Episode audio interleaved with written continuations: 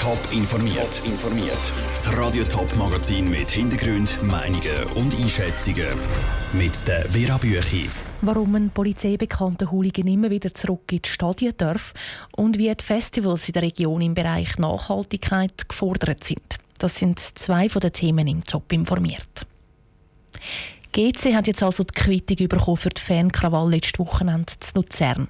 Der Club muss 30'000 Franken Buß zahlen. Dazu wird er mit zwei Geisterspielen und einer Vorfanniederlage büßt. Eine Hauptfigur bei diesen Krawall war der Ex-Neonazi Stefan N. aus Winterthur.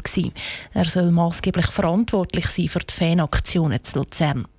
Der Landbot hat heute publik gemacht, dass der Stefan N. schon lang, sehr lang, Polizei bekannt ist. Lukas Lippert, du hast dich intensiv mit der Thematik befasst.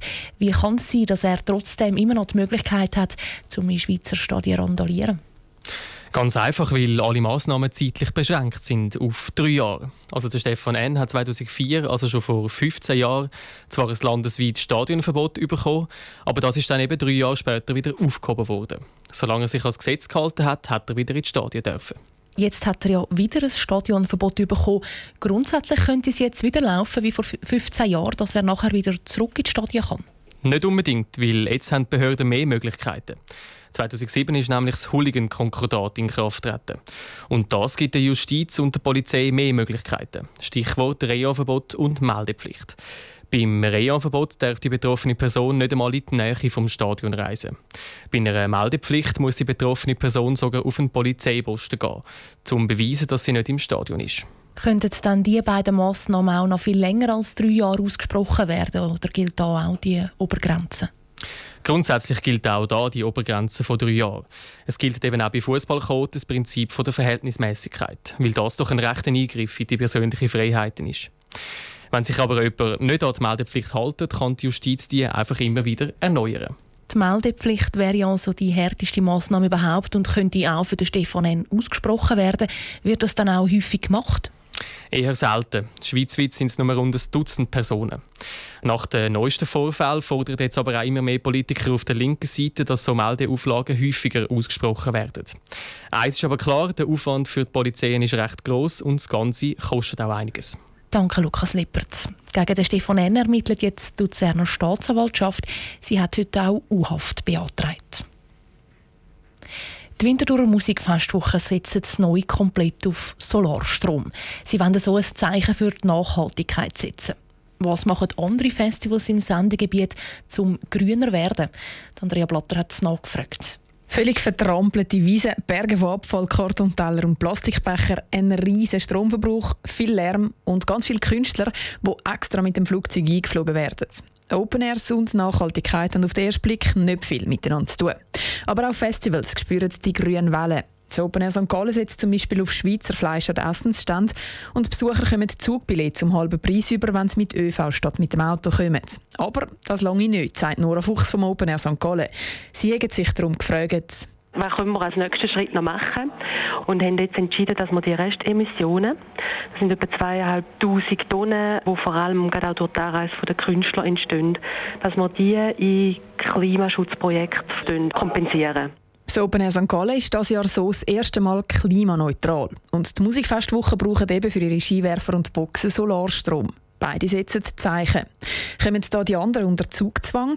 Der Joachim Bottmer vom Open Air Frauenfels relativiert. Es ist immer eine Frage, ob man sich als grünes Festival marketingtechnisch positionieren will oder ob man es einfach macht. Wir machen das seit Jahren, ohne an die grosse Glocke zu hängen. Ist einfach auch halt wirklich nicht ganz so simpel und einfach, wenn man ein Festival von dieser Dimension managen hat. Das Open Frauenfeld hat jedes Jahr fast 200'000 Besucher und ist so mehr als doppelt so groß wie zum Beispiel das Open Air St. Gallen. Sie tagen zum Beispiel den ganzen Abfall ganz in der Nähe weiter sortieren, dass es keinen Lastwagentransport braucht. Und die Open Air Frauenfeldsgäste dürfen nicht mehr in die Tour baden aus Naturschutzgründen. Der Gewässerschutz ist auch beim Zürich Open Air ein Thema. Das Gelände wird nämlich kleiner, weil möglicherweise glatt renaturiert wird. Abgesehen von dem bemüht sie sich auch um ein nachhaltiges Festival. Wir haben ein Mehrwerksystem letztes Jahr eingeführt, Unidepot. Wir machen sehr viel im Bereich Bodenschutz, wir machen sehr viel im Bereich Wasser. Sagt der Rolf Ronner vom Zürich Open Air. Und praktisch alle Gäste kommen mit ÖV, weil das Festival gar keinen Parkplatz hat. Und? sobald das etwas machbar ist, probieren wir das eigentlich umzusetzen. Aber da haben wir sicher noch einige Ideen, die wir in den nächsten ein, zwei Jahren möchten umsetzen Für alle Open Airs ist Nachhaltigkeit also ein Thema. Und sie sehen alle an vielen Orten noch Luft nach oben. Der Beitrag von Andrea Blatter. Die Festivals spüren den Klimatrend auch bei den Besuchern. Es gibt viele, die aktiv Vorschläge für grünere Festivals bringen, heisst es bei den Veranstaltern.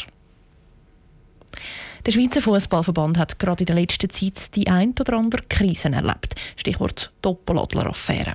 Und jetzt soll ein neuer Chef den Verband in Zukunft führen. Der langjährige Präsident Peter Chiron gibt das Zepter nämlich ab.